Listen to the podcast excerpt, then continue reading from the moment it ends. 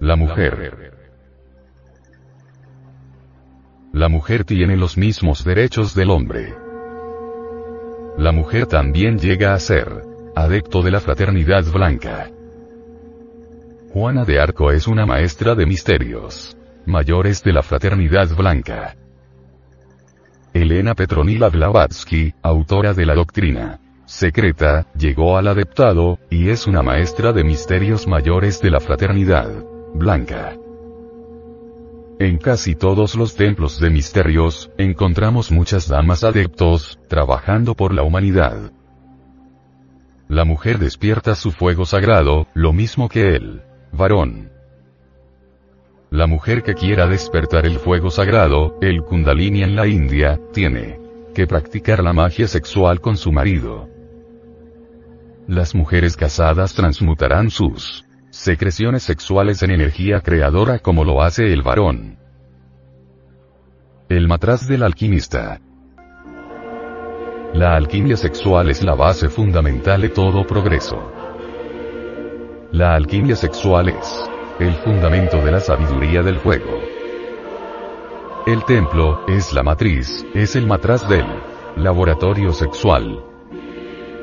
En este matraz de alquimia sexual se combinan la sal, el amor, el azufre, el fuego del Sacratísimo Espíritu Santo, y el mercurio, las secreciones sexuales, tanto de la mujer como del varón, para elaborar, mediante un proceso de combustiones, eróticas, la piedra filosofal, el Cristo íntimo, del alquimista.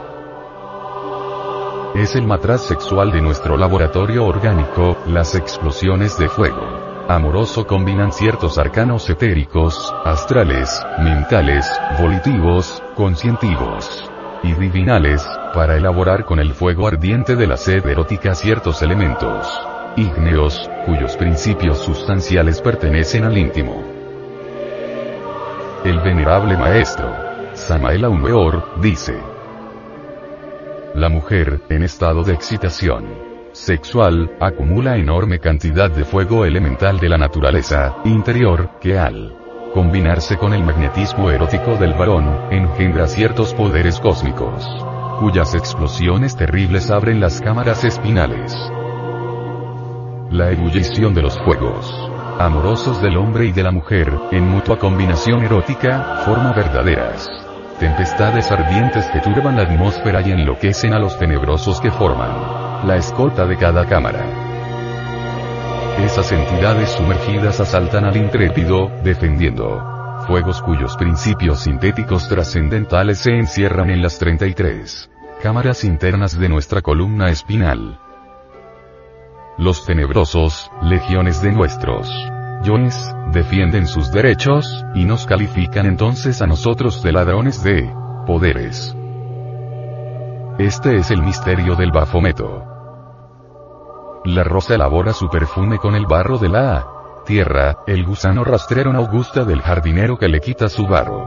Ahora, comprenderán nuestros discípulos en qué se basan los tenebrosos para calificar de ladrones a los alquimistas sexuales.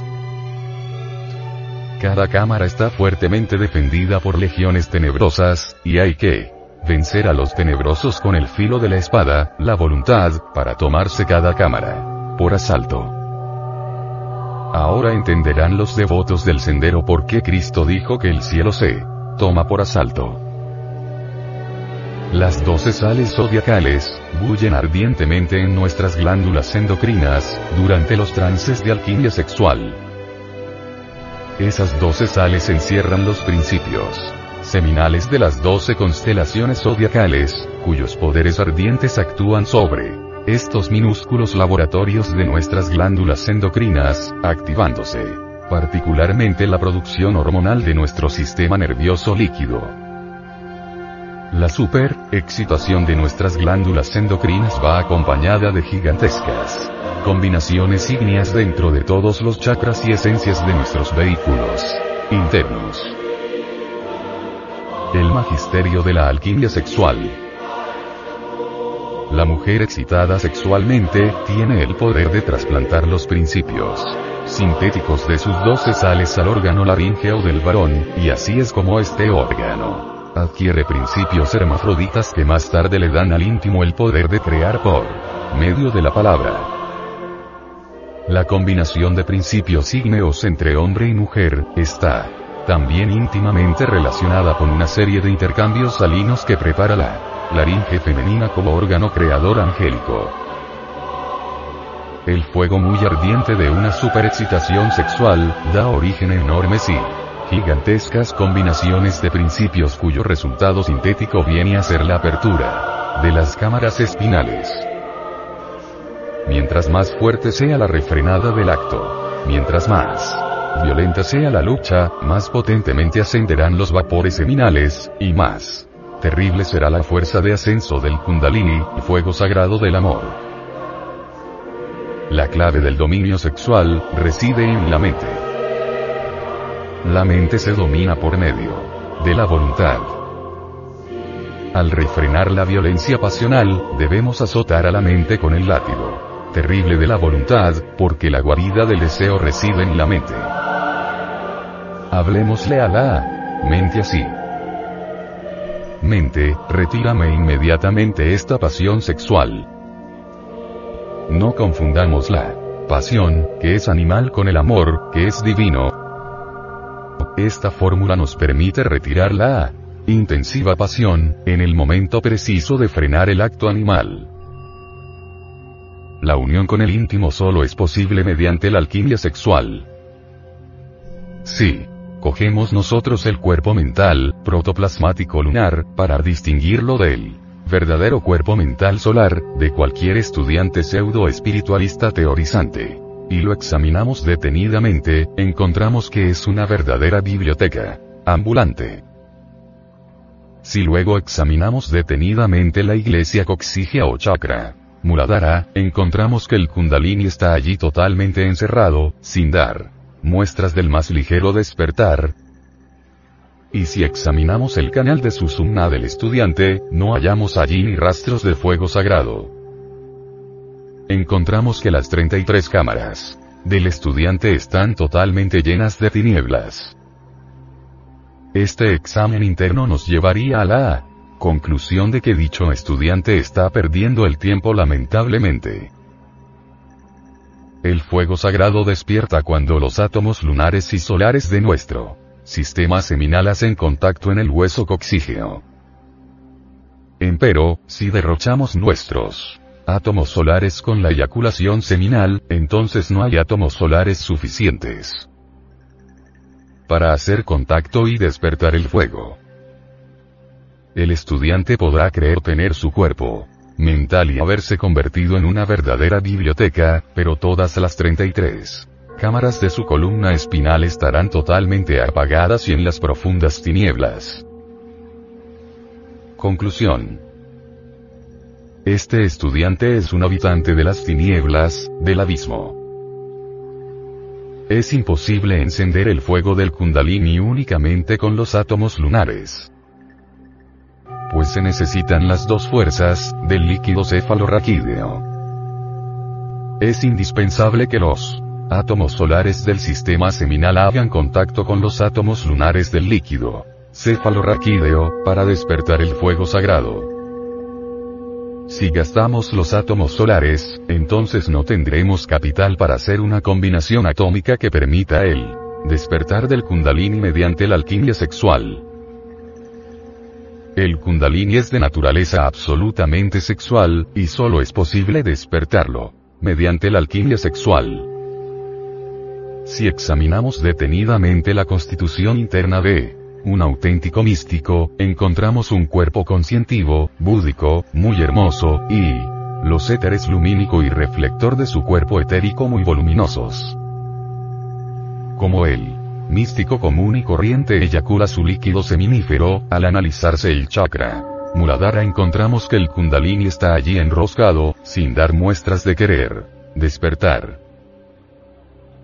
Las 33 cámaras de la médula espinal del místico de nuestro ejemplo, están llenas de tinieblas, porque por allí jamás ha pasado el fuego.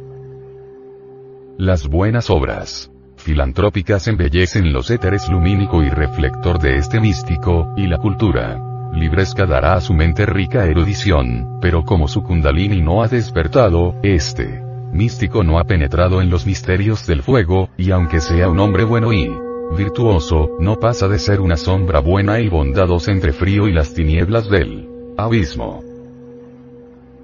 ¿Eres gnóstico? ¿Eres místico? ¿Eres yogi? Recuerda, buen discípulo, que al Edén solo puedes entrar por la puerta por donde saliste. Esa puerta es el sexo. Dicen que hay muchos caminos, los maestros de misterios mayores de la Gran Logía Blanca, afirmamos. Solamente hay una puerta para entrar al Edén, y esa puerta es el suprasexo. Todos aquellos que no obedezcan la ordenanza del Señor Jehová, todos aquellos que sigan comiendo la fruta prohibida, son discípulos de la doctrina de los Baales, y para ellos, como dicen las sagradas escrituras, será el lago ardiendo con fuego y azufre, que es la muerte segunda. El gnóstico debe amar intensamente a su esposa. La mujer debe vivir siempre, llena de armonía, y cultivar el sentido artístico. Conforme el fuego sagrado vaya ascendiendo por la médula espinal de la mujer, va penetrando en los distintos salones del fuego, y se va cristificando.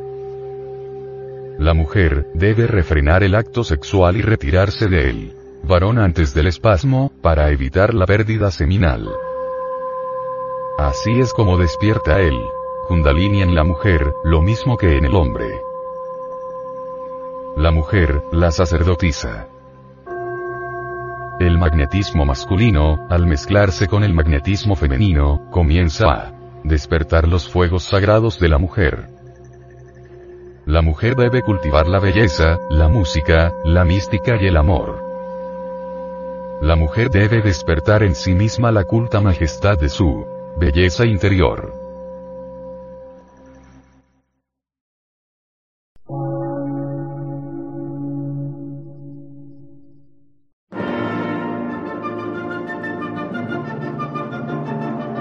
Emisora, gnóstica, transmundial. Por una nueva civilización y una nueva cultura, sobre la faz de la Tierra.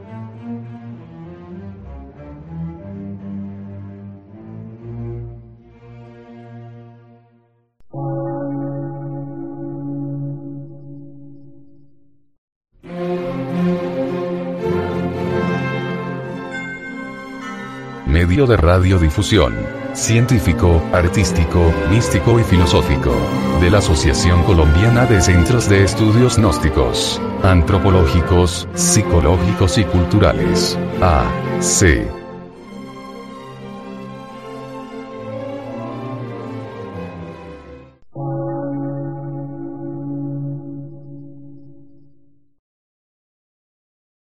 Lectura en movimiento. Difusión sin fronteras.